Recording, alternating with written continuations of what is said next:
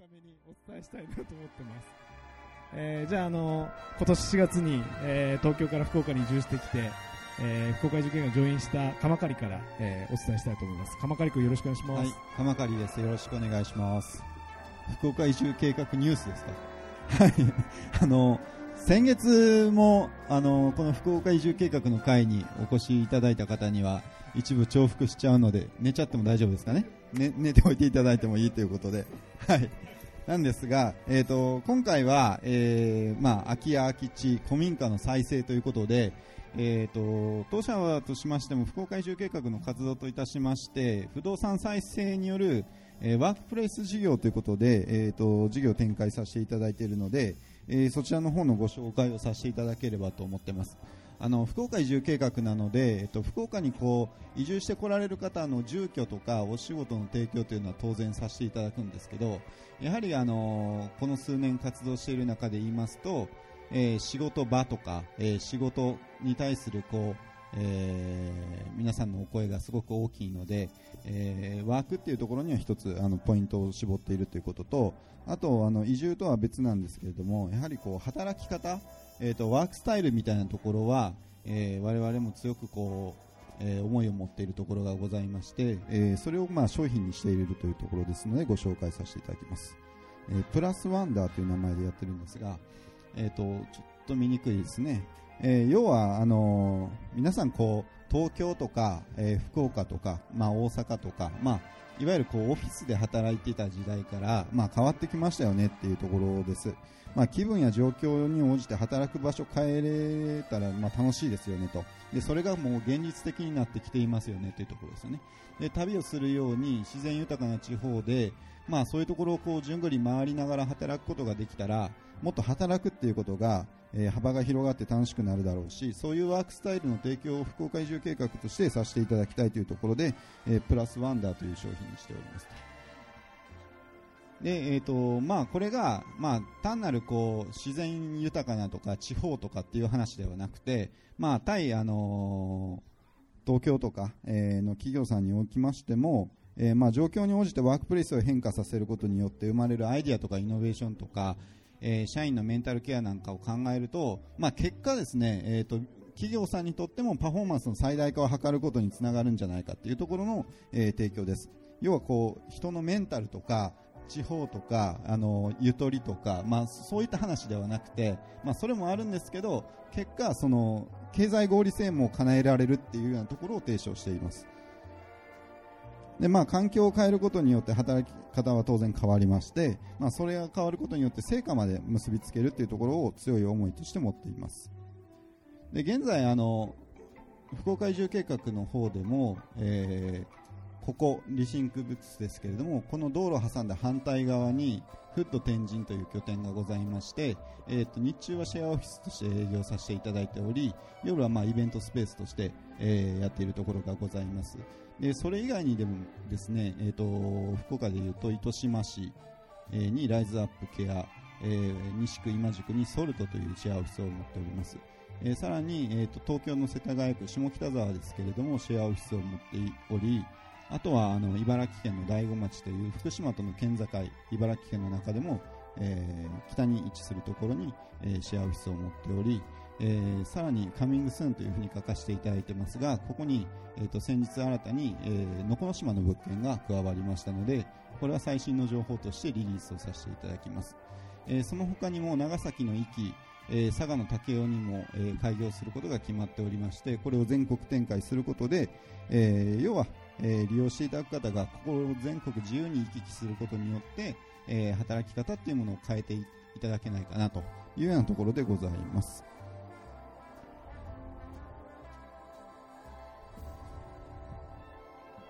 でまあ、今回あの来られている方の中で言いますとそういう場をこう運営されている方々もいらっしゃると思いますので、まあ、そういう方々とはまあぜひあの一緒にこういうプラスワンダーというネットワークの中に、えー、でご一緒させていただくことも、あのー、当社としては考えさせていただいているのでお声がけいただければなというところでございます。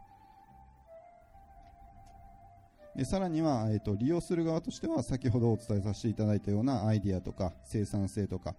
えー、最近で言うと、えーまあ、大きな企業さんにおきましては社員のメンタルヘルスとかストレスチェックみたいなことも求められる時代になってきてますのでわざわざこう福利厚生の、えーホテルなんかを用意する必要がなくて、えー地方にそういうようなオフィスを持っていれば、えー要はそういうところを利用した社員はただ休暇するだけじゃなくてそこで働くこともできるっていうようなところを要は突き詰めているものです。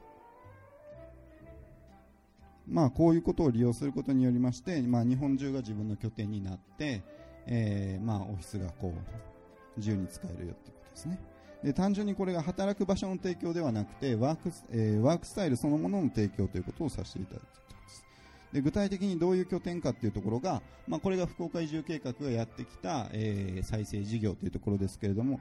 えーライズアップケア糸島ですけれども元スーパーであったところの改修をして、えーコワーキングスペース並びにイベントスペースとして改修していると。いうところですあのよく、えーまあ、こんな感じですね。行かれます。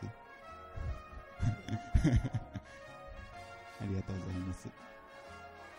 まあ、あのワークスペースとしてだけではなくて、まあ、地域とのこう交流の接点ということであのこのようなイベントもさせていただいています、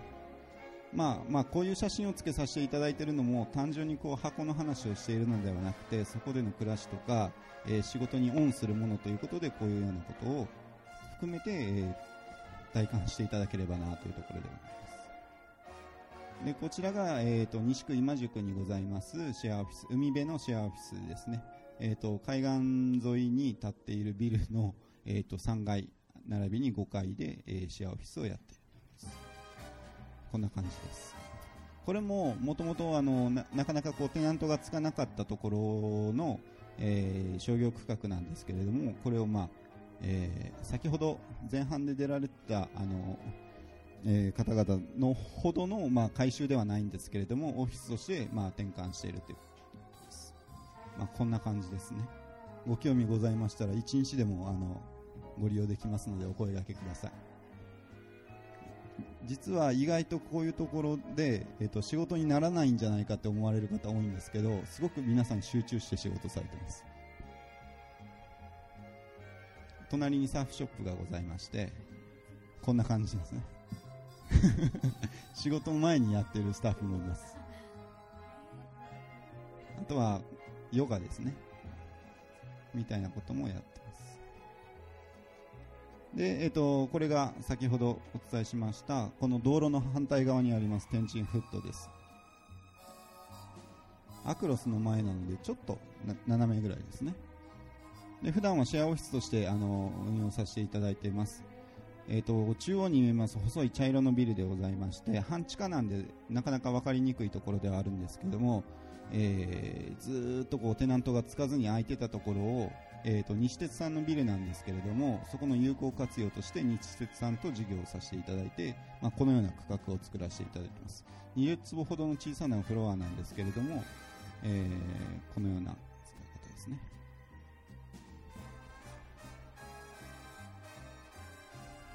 え企業さんのプレゼンとか、えーまあ、夜、えー土曜日、日曜日なんかは、まあ、イベントスペースとして利用していってます。でさらには東京の下北沢にも同じように、えーシェアオフィスを持っておりまして今50人から60人ぐらいの会員さんに利用していただいていると思います。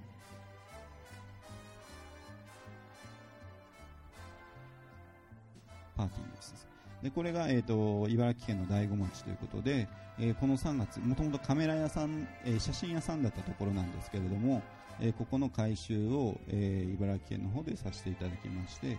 えシェアオフィスとして運用しているというところです。もともとこの地域が、えーとまあ、木材が有名な場所だったので、えまあ、特徴付けというか、え地域の資源を生かす目的も含めてこのような、えーと木材の端材を利用して、えこのようなものを指していた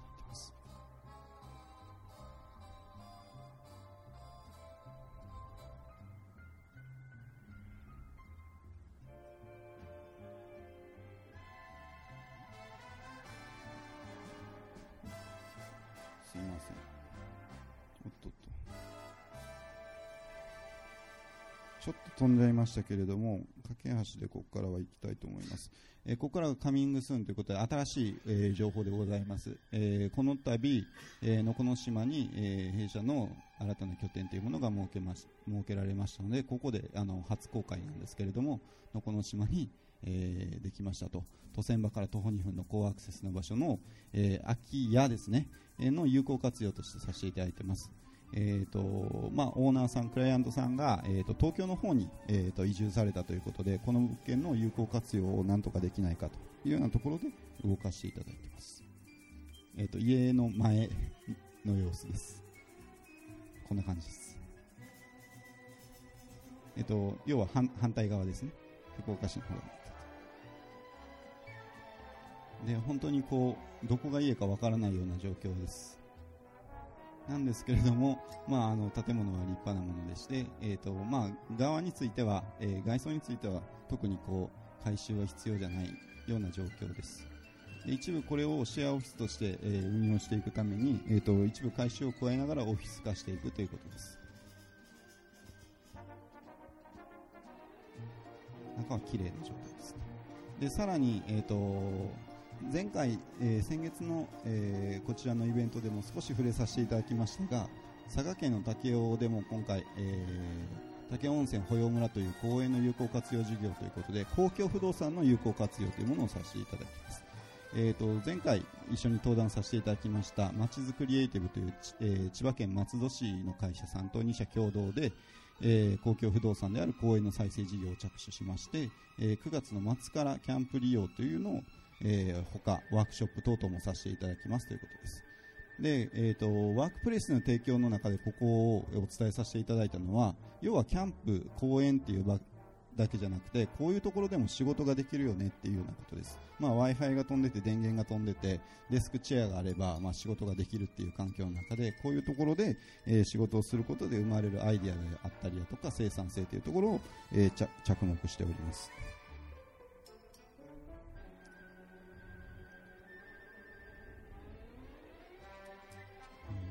ダメですね。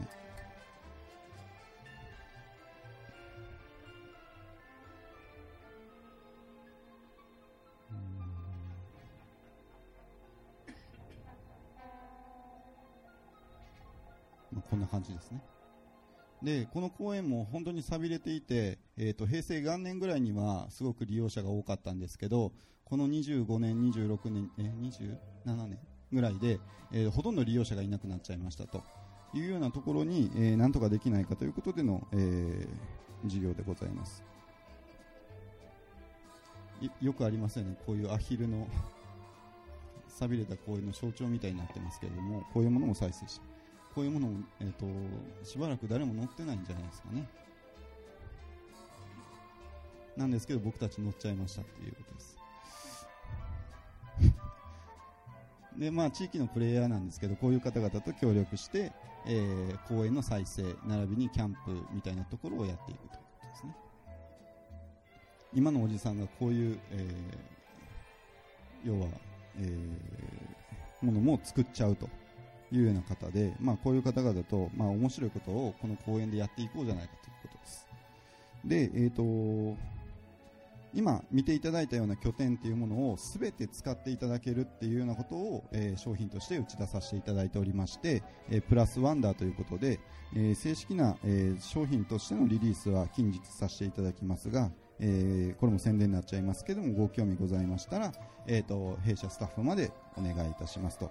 で、えーと、もう1点だけ、えーと、佐賀県の武雄の、え公園のプロジェクトにつきましては、えー、この9月末から、えー、実際に動いていくんですけれども、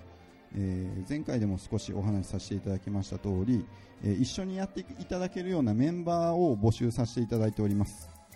え、要はこの公園の再生を、え、一緒に弊社並びにまちづくりエイティブとやっていただけるような方を募集しているということです。え、ここの再生するための企画であったりだとか、えー、キャンプ場として運営するための当然受付とかお客様対応も含めてですけれども、えー、ご一緒させていただける方がいらっしゃったらぜひ、えー、お声がけいただければなと。でこちらの方は、えーと、福岡移住計画の記事として、えーと、近日リリースさせていただきますが、えーと、少し頭出しということで今日せっかく来ていただいた皆さんにだけ少し、えー、とご紹介をさせていただいておりますのでよろしければお願いいたしますと。いうところで以上でございます、はい、ありがとうございました、えー、ありがとうございます、はい。ではではゲストの方お戻りいただきましてすいませんお待たせしました。ではここからですねえっ、ー、とクロストークということで後半戦入りたいと思うんですけども、えー、皆さんお戻りいただいて、えー、3社皆さんのお話をお聞きいただいてですね、えー、いろいろちょっとあのこれ聞きたいなとか、えー、あると思うんですね。でじゃあ聞きたい人って言ってもなかなか手が上がらないですよね。なので、えっと、ちょっと最初と同じように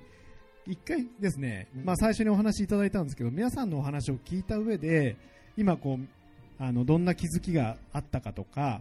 えー、感想でもいいんですけどもあとこれちょっと今聞きたいなっていうのをもう一回やりたいなと思ってまして、えっと、さっき組んだ方横だと思うんですけどちょっと後ろの方と前の方と組んでいただいてえっ、と、これ聞きたいよねっていうのをちょっと、あの、お二人でもう一回、えっ、と、シェアしていただけたらなと思ってます。いいですか？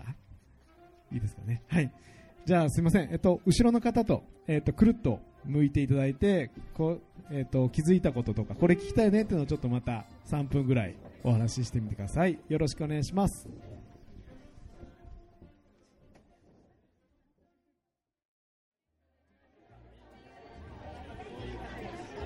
はい、じゃあ皆さん、えー、時間になりましたので、えー、ありがとうございます。じゃあ、お相手の方にありがとうございましたということで、また拍手お願いします。ありがとうございます。はい。じゃあ、じゃあ、じゃあ、えっ、と、ゲストの方もなかなかいい感じの顔色になって きてますので、えっ、と、いろいろ答えていただけるかなと思います。えっ、と、じゃあぶっちゃけですね、皆さん、えーと、お相手の方も含めてこんないい質問出たよとかこれ聞きたいよっていうのがある方いらっしゃいますか？お今日はおお出た出た。よしじゃあお二人いきます。えっ、とお話ありがとうございました、えっと、日本ニアの話を聞いてちょっと伺いたいんですけれども先ほど街人仕事っていう、まあ、政策のアレーナゾラえて説明をされてたと思うんですけどももともと人をどうやって見つけてくるのかっていうところが気になってましてその古民家はあると箱はあるけれどもじゃあこんなプレイヤーの人に来てほしいって言われた時に果たしてそのプレイヤーの人たちがいるのかという。でいたとしてもどうやって見つけてくるのかなっていうのがすごい一つ疑問があったんですけどもう一つありましてじゃあ逆に箱を先に決めてからプレイヤーを探すのか例えばレストランを作りたいって言ってプレイヤーを探すのかそれともプレイヤーの人がレストランをやりたいっていう人を見つけてきてからその箱を選ぶのかっていうどういう戦略の取り方をしているのかなっていうのが気になったのでちょっとそのことについてお聞かせていただければと思います。はいありがとうございます。えー、っとですね。方から言うと様々なんですね。状況に応じてってことにななの答えになっちゃうんですけれども基本的にはですね、えーと街の中でえーと、ある程度僕ら入るときは、えーとですね、こういう街にこういう機能が必要だよねっていうのはある程度あの考えてましてここはカフェになったらいいよね。この街にとってカフェになったらいいよねっていうことを考えながらある程度もう物件見た瞬間に大体これカフェかこれ一棟貸しにいいねとそういう風に見たりとかあとは全体の街を見た時にここはそういう機能だよねこういうゾーンだよねってことを考えながらやってるんですけども、えーと、計画性がありながら無計画な部分があって、えーと、そこはちょっと行政にはやりづらいところだと思うんですけどある程度カフェになりたいなと思いながらカフェっぽいこうもう設計図を書いちゃってですね、えーと、赤井さんも弾いちゃってですね。ある程度、まあ、これだったらこういう人に来てもらえるかなみたいな話をしながらも人を探していくんですけども今、現状はですねあの少しずつやってるというところで知り合いのつてでそういう子おらへんかみたいなことでカフェとかそういうふうなことしたいんやけど変な人おらへんかみたいなことで探していく中でこう、はい、見つけていくっていうのがあの正直なところなんですけども今後は、まあ、そうじゃなくてメディアをちゃんと作っていくとかそういったことを考えていかなきゃいけないんですけどそういうのが多いです。で順番については、えーと、先ほどもちょっとお話した通りカフェをやりたいでえーと、シェフを探してたから来る場合もあるしシェフがこういう街でこういうことをやりたいっていうことがあったから物件を探してそれを仕立ててあげるっていうパターンもあります、はい、なので両方のパターンですけどもカフェっぽいことをやってたら実はシェフが来ちゃったっていうこともあってそこはもうなんとなく厨房を広げてその人に合わせてあげてってことはしながらアジャストして最後仕上げていくみたいな、はい、ことが多いですね。ありがとうございます。はい、あ大丈夫です。大丈夫ですか？はい、ありがとうございま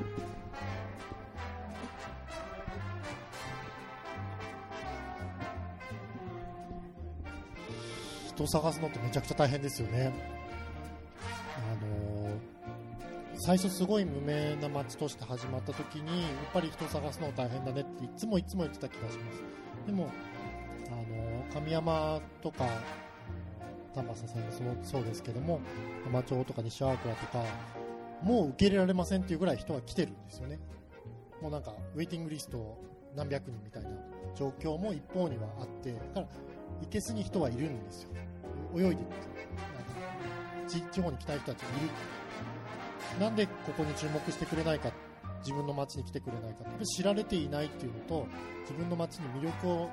知られていなくてかつ魅力を感じられるきっかけがないっていう部分があるのであの積極的に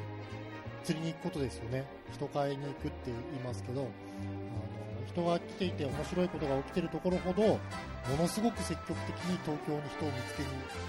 行ってます。いろんなイベントに出てます。地方にいるとそういうイベントの情報やってる様子って見えないですけど東京の側に住んでた時は地方のイベントってものすごいいっぱいあってでつも来る地域同じだなって思いながら見てました。だからもっと自分も行かなきゃなっていうのを向こうにいた時すごく感じていたので積極的に来るようにあの自分たちは行くようにしてます。3ヶ月に1回ぐらいはなんか多い時に毎月ぐらい東京のイベントに行ってあの街の案内をしたりそこで人を捕まえたりっていうことをやってました。はい。一点だけ今その話で付け加えたいなと思ったのがやっぱりその魅力的な空間をどれだけ作るかっていうところがあってやっぱそういう人がここで商売したいなとかこういう空間だったら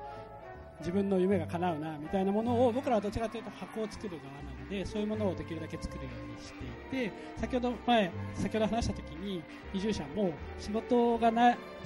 てないからって言うんじゃなくて実際は住む空間がないから移住者がマッチングしないんだみたいな話をされたんですけど我々はそれ箱を作ってそこに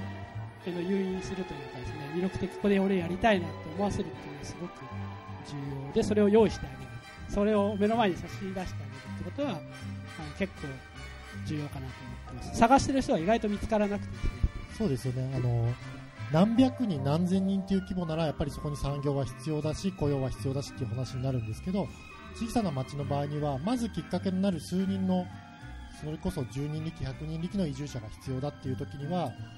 あんまり産業とか仕事とかではなくて、むしろボトルネックは魅力的な住む空間、仕事場とする空間がないっていうことなので、そこは、あの、箱を作るっていうことが一番早い解決法になると思いますね。はい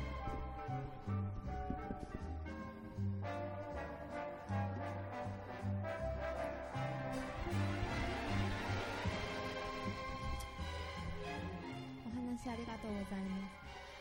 後ろの方と質問したい内容がちょうど一致しまして後ろの方の古民家の再生に少し関わりお仕事で関わり始められたということであの皆さんのお話を伺っていると地元のもともと住まれている地域の方に非常にあの協力を得てあのプロジェクトを進められているような印象を受けたんですけどももともと住まれている方の地域に対する優位性ですとかあと、まあ、あのプライドとかあと、まあ、ちょっと強い言葉で言うと防御心みたいなものってあると思うあるんじゃないかなと勝手に思ってるんですけども外から来られた皆さんみたいな企画者と、えー、地域の方がどういうふうにその価値観もともとそんなにこう一致しているとは一ばかりとは言えないような価値観をどうすり合わせていくのかそのコミュニケーションの取り方みたいなのが皆さんそれぞれにコツとかこういうことから始めているというのがあればお聞かせいただきたいなという質問です。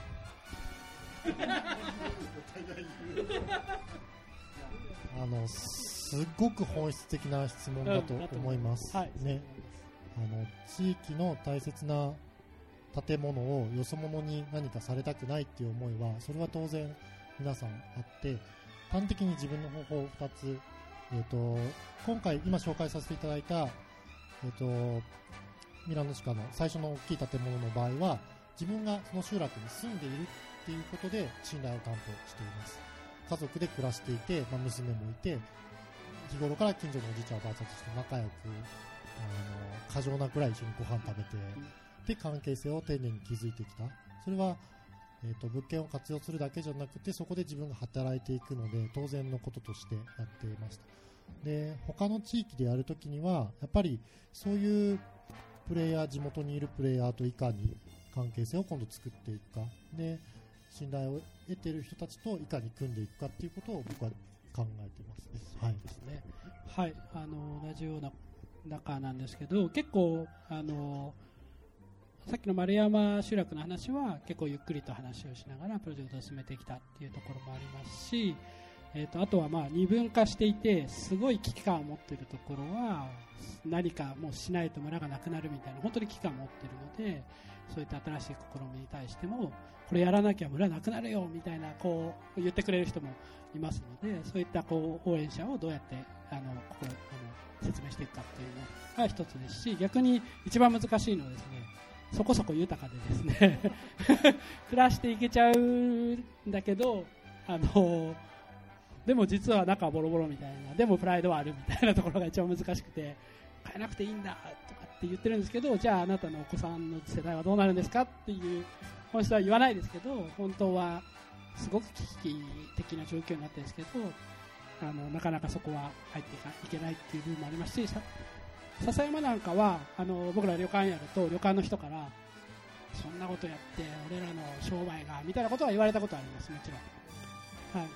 でもその中にもやっぱりそんなこと言ってたってしゃあないやんけみたいな。もう減ってるんやからみんなで一緒にやらなあかんでみたいな人は絶対にいてその人が協力してくださってやっていくうちにどうやら外の人が来てるらしいとかそこのおばちゃんがそこに入ってあのランチ食べてるらしいみたいのが出てくると態度がコロッと変わってきます。一気に変わる。そうですよね。一気にその最初スタートさせるときに全部の合意形成をし終わってから始めようと思うといつまでも始められないですよねやっぱね。ステークホルダーの核となる人たちが納得してくれた時点である程度強行突入に入ることもありますね。そうですね。そっちの方がそうしないと始まものが進まないので。変わった状況を見て皆さんが納得してくださるのを信じてやるしかないっていうところは、そうですね。うん、すごくドキドキしながらやります。でもそういう人ほどコロッと変わりますあれこの間までなんか言ってたのになみたいな。俺がやったぐらいの勢いのことを言いますからね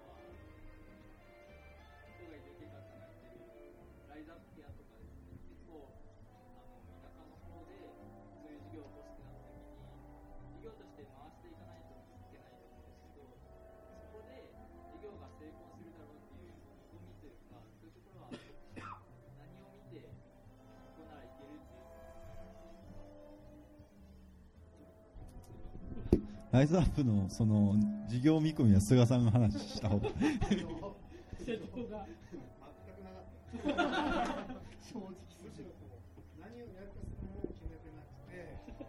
なんでううちはもう本当に行き当たりばったりなんですけど、まあ、そういう中でそのあえてカフェをやるとか、えーホテルをやるってのを決めずに行くことで、えっとその時間ちょうど1年半ぐらい経ってるんですけど、まあ、その中でこう移住者とか使ってる方の得意技がこう出てきて、まあ、それを生かしてだんだんとこう業が育っていくみたいなことですね。最初はもうつ土の部分しか用意しなくてあとは種になったりとか芽が出てくるものはその風が運んでくるみたいな 緩い考えでうちはやってたりとかしますけどもね、僕たちはいきなり大きくしないですね。うんうん、徐々にですね。大体ね。ススモールにスタートしていって、まあ、それは資金面もそうですけど、ね様子を見ながら拡大していく。それがまあ効率的かどうかは分からないですけど、なかなかこう都心部での開発だとマーケットが読めたりする中で、あの簡単なんですけど誰が来るかさっきの話で誰が来るかも分からない中でマーケットの分析もクソもないっていう。うん。そうねぶっちゃけですね、お二人はどうでしょうか？えっと、僕らが関わっていた施設っていうのは公共施設なんですよ。だからお金を、まあ、生まないというか、生まなくてもいいという建前で作られている施設だっていうことがまず前提としてあります。えーでも、さっきのライザップキャーとかと違うのは、えっ、と、やりながらちょっとずつ作るっていうことが許されないんですよ。行政のプロジェクトなので、えー3年とか5年とかスパンで、そこで何が起きてどういうお金がかかって、えどういう着地点があるのかっていうことを計画しなきゃいけないっていう事業面での難しさはあります。で、そこにやっぱり、えっ、と、建前として、えーこれをやっていった先に、えー指定管理に出しますよとか、指定管理に出した時にこういう収益の上げ方がありますよっていう絵はもちろん描きますし、えー本音としては、えある程度賞味期限はあるだろうと思っているので、えこのぐらいをめどに、えー閉じるっていうことをある程度やってる本人たちは考えながらやっています。でそこで無理やりお金を生もう、カフェをしようとかを、こういう限界集落で素人が考えるととんでもないことになるので、あの、僕、僕らはそういうプロと組めない限りはそういうことを考えないようにしています。はい。はい、僕らはもうあのどちらかというと,、えー、と実験フェーズ終わって次の今どう産業にしていくこれをどう産業にしていくかみたいなフェーズに入っているのでそこはもうガチンコであのマーケット、まあ、マーケティングはないですけども作っていかなあかんっていうちょっと体育会系ですけど 結果にコミットするぐらいの勢いで どっかで聞いたことありますけど勢いでやらないとちょっと難しいので逆にそれを補う方法を考えたりします。あの例えばあの予約でしたらあの一休 .com さんと我々は提携を結んでいますのでそういった形で予約を取っていくことをやるとかあとパートナー企業とあのそういったあの予約を埋めていくような形を作っていくとか、まあ、新しいマーケットをある程度開拓していくようなあの形になるんですけれどもそれをやらないといけないかなっていう思いは多少あります。はいあのうちは単純に行政直轄の施設でしたけども、まあ、あの二方の話を聞いていて思うのはお金の持ってき方が非常に巧みというか普通の人の想像とちょっと違う持ってき方があるなというところで単純に田舎でカフェをやるから自分で、えっとお金を貯めてとか、えっとそういうのとはまたちょっと違う資金の仕組みがあるなというのは感じました。はいでもそういう意味で言うとかなりあの金融機関と最近金融機関からの引き合いがすごく多くてですねあのお話ししているとですねこのかこのマーケットに対する可能性はあの金融機関投資家っていうのは感じていてやっぱり投げ先は探していると可能性を感じているってどうしてですかってすごい思うんですけど ややっていながらまた言うのはあれおかしいですけどさっき具体的な数字をちょっと、はい。は話しても大丈夫な数字、はい大丈夫です大丈夫です。例えば壺30万ぐらいから始まって今宿をやるときには35万から40万ぐらいのお金をかけると、はい。でまあ一部屋あたり1500万ぐらいをめどにわかります。7年から10年ぐらいでペイしていくっていうしていきます。事業モデルではい。金融機関の引き合いがあるっていうのがなんでなんだろうって思うんですけどそれはあのちゃんとある程度今実績のある客単価まあ、今、ニポニアのモデルでいうと、それが実績になって、今、まだ10月からのスタートですけれども、実実績が積み積み上がってきてます。やっぱり市場に対してというよりは、えっと、ノートさんの実績に対してっていうのが当然やっぱあるわけそうですね、今よややってるってことと、まあ、これのモデルっていうのは、横展開できる可能性があるんではないかと。でもちろんインバウンドでホテルっていうあのマーケットありますけど、いわゆる今ホテルっていうと、もちろんアパホテルとか、ビジネスホテルがどんどん立っているような状況で、本当にそれが日本に来た人が満足して滞在して帰られるあの宿なのかっていうところっていうのは、あのそこに対する投資効果っていうのは非常にあの高い一方でそうじゃない、えっとチョイスっていうのも探しているっていうところがあってそういう意味であの我々に対するあの期待っていうのはあってで我々今はあの実際あの正直言うと今の日本にあのお客さんは京阪神のあの顧客がほとんどなんですね。あの神戸、大阪、こ京都のいわゆる先生と言われる人ですね。弁護士さん、お医者さん。の方で車で言うとあの いやそそのぐらいのあのもうあのペルソナができていてあの車で言うと最低がアウディ。最低がアウディ。はい、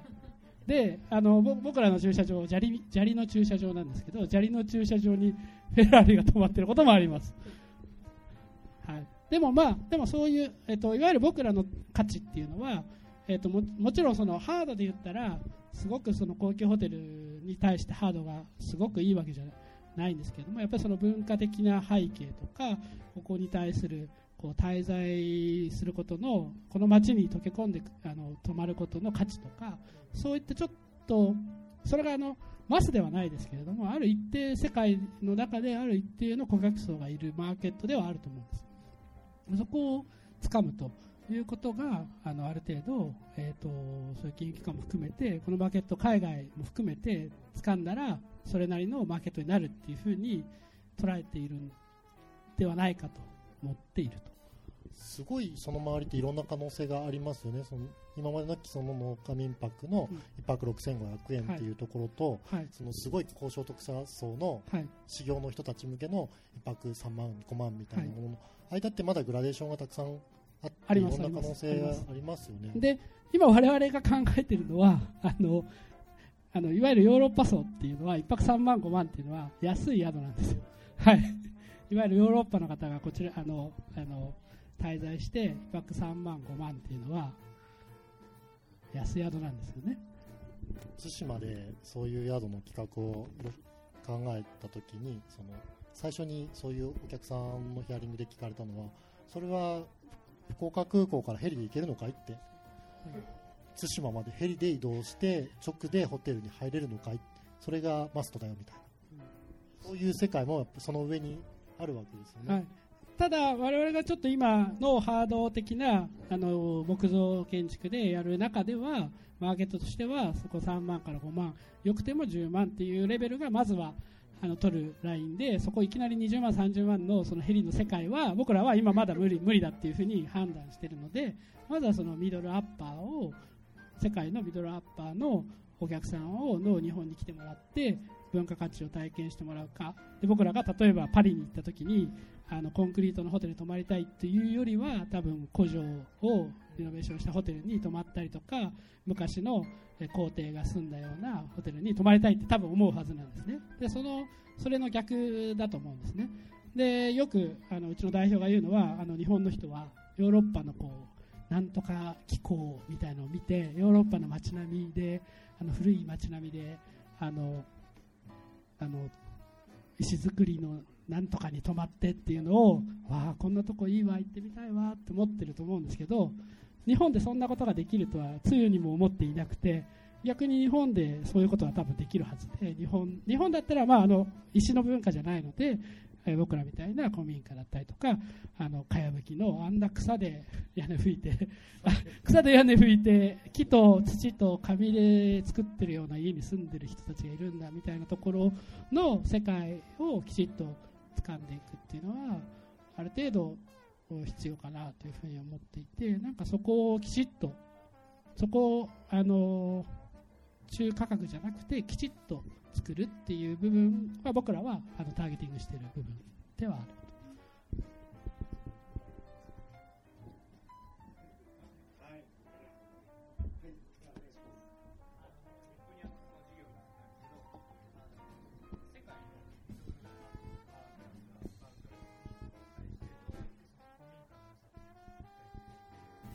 えーとですね、まだできてないっていうのが現状です。あの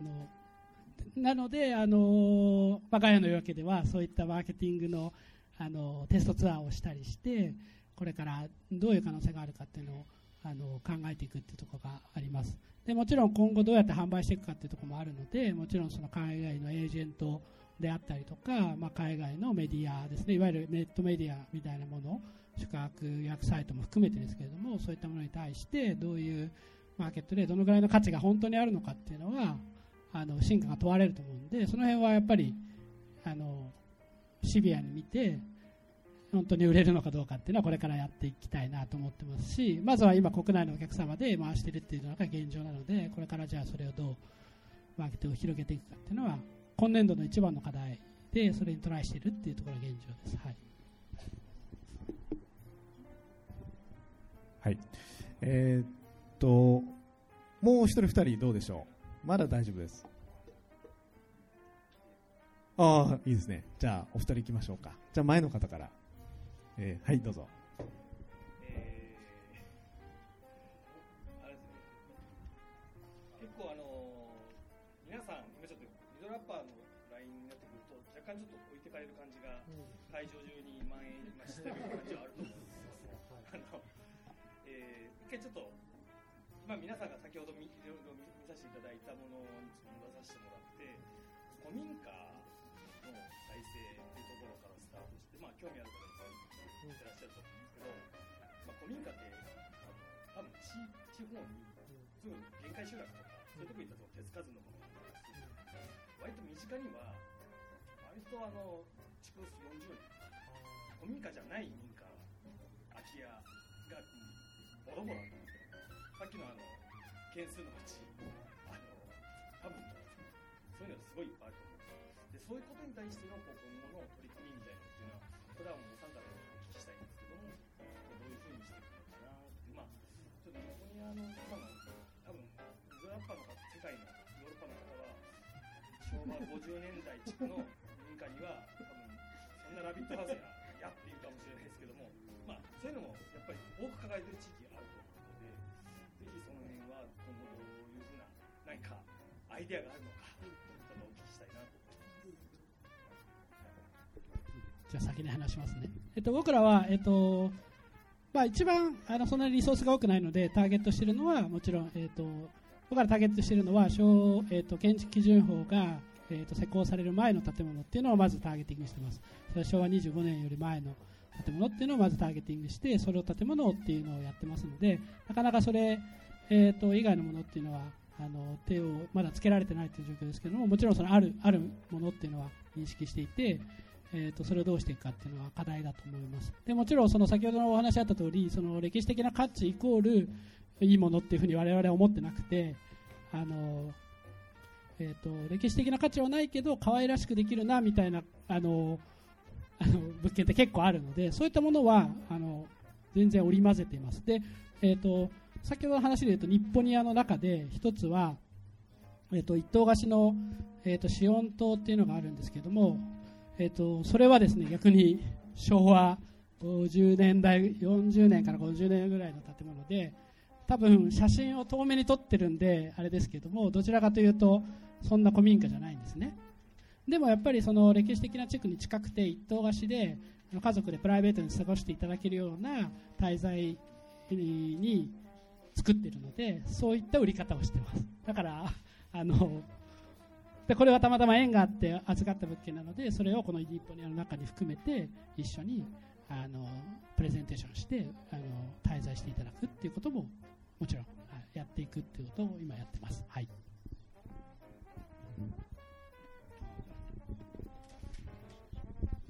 僕ら福岡移住計画なのでやっぱりこう移住してくる方々ってそういうクラスじゃなくて、まあ、いわゆるあの平均的な所得層の方々なんで、まあ、その方々がの物件を作っていかないといけないというふうには思ってますで3、40年というお話が出ましたけどまさにそこで要はこう宅地造成がされてまとまったこう土地をバーンと切り開いて同じような建物が並んできたとでそれが3、40年経ってもう60代、70代の方が所有者になってるっていうのがもうエリアで広がってますよね、どこでも。でそれらを要は単体の物件だとなかなかこう回収してそれをこう販売していくって難しいんですけどもうほぼほぼみんな同じぐらいに年取っていって70代ぐらいになってきてるので、まあ、我々としてはその物件を扱っていかないといけないということと、え複数物件扱えるということと、まあ、面で見せれるエリアで見せれるっていうようなところはあるので、えーまあ、それほど特上の物件ではないにせよそういう需要はあると思っているのでこれから開発はしていく予定です。そうですよね。あの古民家ってすごい見た目綺麗ですけどまあ直しても住みにくいのは住みにくいですからね。めっちゃ住みにくい住みにくいです僕も住んであの僕も築150年の家に住んでますけど今めっちゃ住みにくいです。冬寒いし、まあ、夏は比較的ね夏涼しいはいいですけど寒いしねご埃はどうしてもやっぱりで出ますしね虫も出ますしって考えたら築30 40年の家の方が快適さはあるような気がするので実際に移住してくる人たちにとってはそちらの方が、うん、低予算で直せていいとあの生活するっていう意味ではいいのでそういう需要はあると思います。もう一つ思うのはそれでもそういう物件の絶対数が移住してくる人にかんの数と比べてやっぱり1000倍単位でやっぱ多すぎるのであの適切なタイミングで、えー個人も日本もそうですけど経済的な余力があるうちにちゃんと壊すっていうことを考えないといけないなと思います。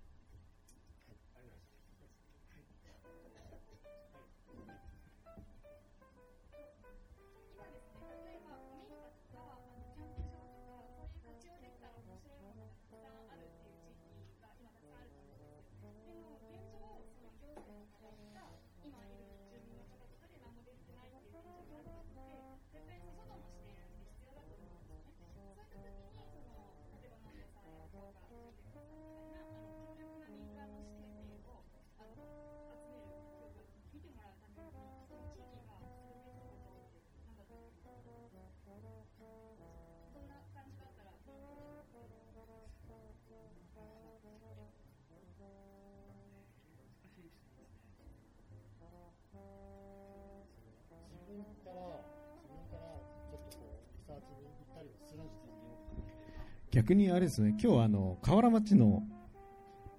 から来られてるですよね。役所の方がいらっしゃってますね。ちょっと行政の視点から、なぜこう、どういったところを期待して、例えば先ほどの駅を移住交流の拠点にするっていう判断ってものすごいと思いませんか、皆さん。そういう判断がなぜこうできたのか、どういうところをこう信頼して、あの斉藤さんにお願いしたのかみたいなところをちょっとなぜそれが実現したのかっていう裏話も含めてちょっと話せる範囲でお話しいただければと思うんですけどすみません、あの私、河原町役場のまちづくり課の坪根と申します。で、あのちょっと図らずも斉藤さんからあのうちの町のことを宣伝していただいてすごく光栄に思っております。でまたちょっと喋る機会を与えられてあの嬉しく思います。で、あれですかね、えっとどうしたらその場所を見ようと思うかっていうことですかね。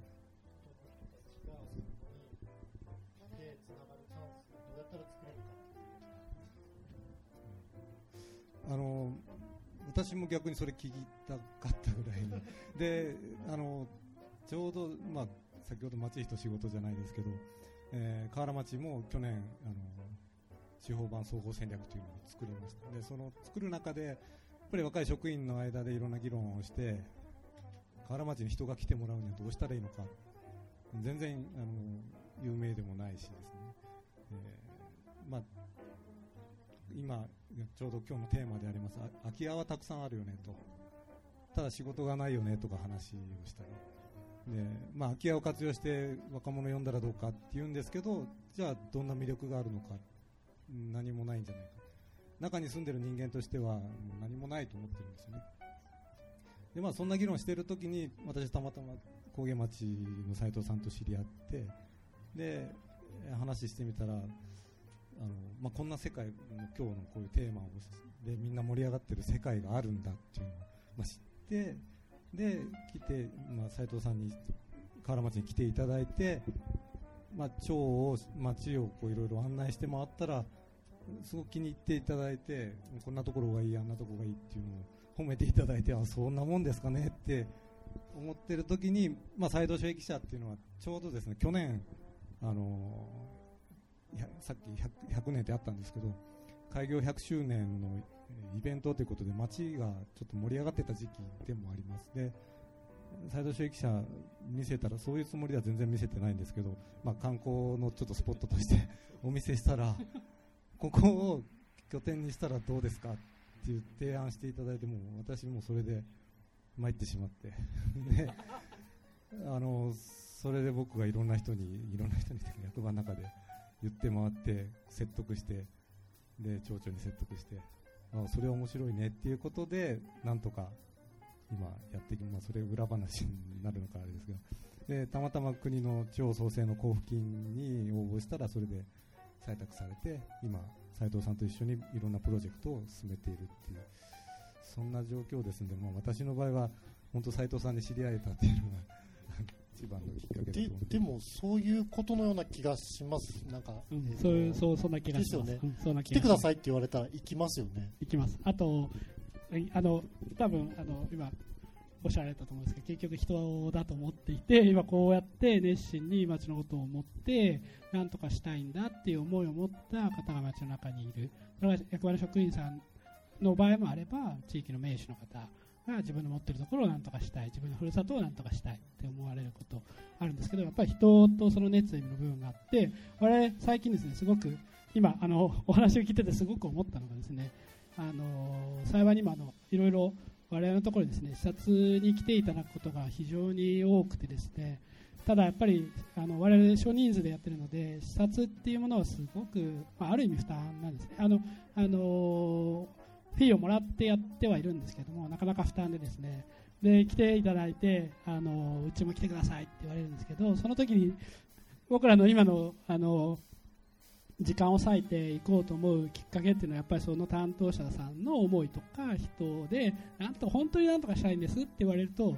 じゃあ行きましょうかっていうふうになるのでやっぱりそこにいる人とか自分のふるさと思う思いとか本当になんとかしたいっていう思いがあると僕らが行った時に僕らってどっちかというと外物でちょっと際物なのでちょっとこう普通には受けられない提案をしちゃったりするのでそこをやっぱり通していただいたりとか理解していただくってことがやっぱ必要なのでそういった理解してもらうとかなんとかこれをやりたいって思ってくれる方がいるとそこにじゃあ行きたいなっていうふうに思います。だだったらで僕らのやりたいことも一緒にできるかなっていうふうに思うのでそこは多分きっかけかなと思います、はい、すごいそれ思います。つまりこう仕事をしていく上でパートナーになれるかどうかですよね。お金を払うもらうの関係じゃなくて、一緒に面白いことができるかどうかっていうところで見てます、ね。そうですね。もちろんお金のこうやり取り発生するんですけどそれ以上にそこの部分っていうのがあってもうあのすごくお金を払って来てくれる人もいるんですけど議員さんとかで多いんですけど 結構あのさらっと見てさらっと帰ってあの日本酒買えるとこどこやとかって言って帰られる方いるとちょっとまあうん、ありがとうございます。みたいな感じになっちゃうのででもそんなことなくて本当になんか熱心に見ていただいてここはどうなんですか？と一緒にやりたいです。うちもこういうことあるんですけどって言われるとあすごい興味を持っちゃいますね。うん。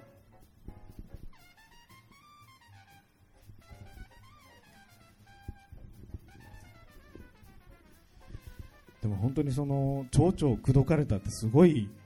行動力ですよね。なんか本当その突き動かされるような今までは本当何にもないって思ってたのに斉藤さんとの出会いによってそれをこう蝶々口説くってところまで動かした。斉藤さんもすごいしあの役場の方も本当すごいなと思いますね。うん。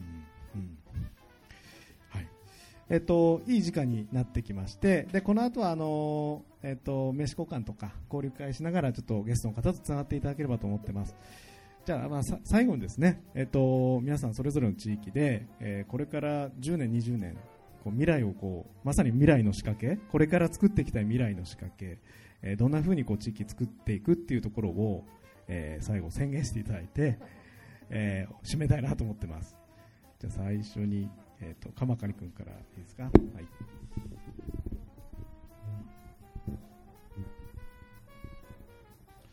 まあ、あの僕たちは移住者というかあの移り住んで来られる方の受け皿となるような場所を、まあ、これからも作っていくことにはなると思うんですけれども、まあ、あの場所を作るというよりは、えっと、場所を手段として人に、えー人を運んできたいなっていうようなところが、えっと、目的なので、えっとまあ、場所の話ではあるんですけどもその手段として使いたいということとあとはさっきは、えー、とワークスタイルみたいな話もさせていただきましたけどワークスタイルとかライフスタイルとか言葉で言うとすごく軽くてあんまり使いたくはないんですけれども、えー、とそういったものを、えー、と強いメッセージと強い熱を持って発信していくために、えー地域の不動産というものを、えー丁寧に扱い続けていきたいなというふうには考えておりますので皆さんよろしくお願いいたします。りがとうございました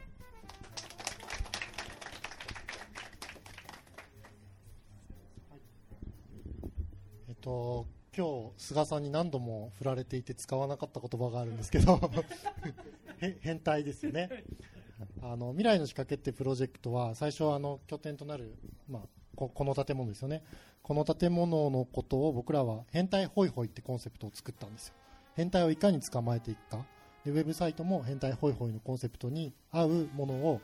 変態を捕まえる仕掛けとしてのあの様々な面白いプロジェクトを作るっていうので3年間やってきたんですね。であの3月ぐらいまでのプレゼンはもう変態メインの 至る所に変態変態議会資料にも変態で出てくるんですけど書いてあったんですけど最近ちょっとあの神山のあの西村義明さんとよく話をするんですけどあの斉藤君だんだん変態飽きてきてるよねってこの間言われて。はい飽きてますみたいな。実際こう変態と面白い仕事がしたいっていう思いは変わりないんですけどなんかその言葉からちょっと先に行きたいなっていう思いがあってあのどんな人と一緒に暮らしたいかなっていうのを最近よく考えています。で僕らは里山に暮らしているのであの里の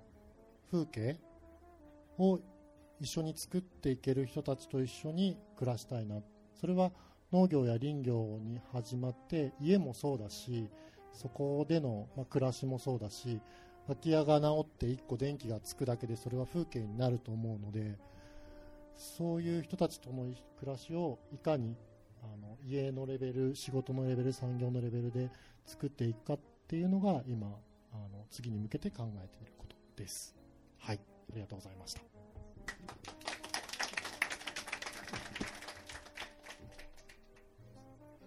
はい。えっ、と、今日、外言を読んで、あの、斉藤さんの変態ってことを聞いてですね、うちでもその変態って言葉は、あの、公用語として使われておりまして、最上級の褒め言葉になってまして、もうめちゃくちゃクリエイティブな人で、そういう人がこういう地域に、どういう人、そういう人をいかに呼び寄せて、新しいことを起こしていくかっていうのが、まあ、一つの地域活性の一つの形だと思いますというのが一つと、あとは何をしたいかっていうことで言いますと、すごくビジネスライクでドライになってしまって申し訳ないですけど、やっぱり産業を作らなきゃいけないねっていうのが思っていて、あのー先ほどの人口のグラフを見ていただいたら分かる通り、我々これから生きていく時代はですね、人が減っていく中で日本がどう生きていくか、その世界の中でどうあのビジネスをしていくか、生きていくかっていうところがすごく問われるところで、じゃあ残された我々は何をあの 糧にですね、どう立ち回っていくかっていうところが求められる中で、えっ、と一つの会として観光であったりとか今ある日本の資産である空き家古民家を、えー、と生かして観光を中心としたビジネスを立ち上げていく。特に地方はきっとあの自動車であったりとかそういう産業というのはある程度衰退することも考えられると思いますので特に地方でじゃあ何をしていくのかっていうところは考えていかなきゃいけないしそこは一つ観光というのは一つの産業の軸になる部分であると思うのでそこを我々は作るということで先ほど、えーお話しした3万頭をまず作るよっていうところはそれの意気込みをあの表したところでまずはとにとにかくあの産業を作って地域の未来未来の仕掛けを作るってことを我々はしたいなというふうに思って我々できることは一番そこなのでしたいなと思っているところがはいあの我々の本音でございます。はい、はい、ありがとうございます。はい、えー、じゃあゲストの皆さん本当ありがとうございます。皆さんもあの長時間お疲れ様でした。えっ、ー、とこれでえっ、ー、と今日のえー、まちづくりをリシンクするのボリューム3終わりたいと思います。来月また9月の、えー、と第4週の水曜日に行いますので、ぜひいらしてください。じゃあ今日は皆さん、あの、ありがとうございました。ゲストの方にまた最後に大きな拍手をいただいて終わりたいと思います。ありがとうございます。お疲れ様です。はい。Love FM Podcast. ラブ f m のホームページではポッドキャストを配信中スマートフォンやオーディオプレイヤーを使えばいつでもどこでもラブ f m が楽しめますラブ FM.co.jp にアクセスしてくださいね Love FM Podcast.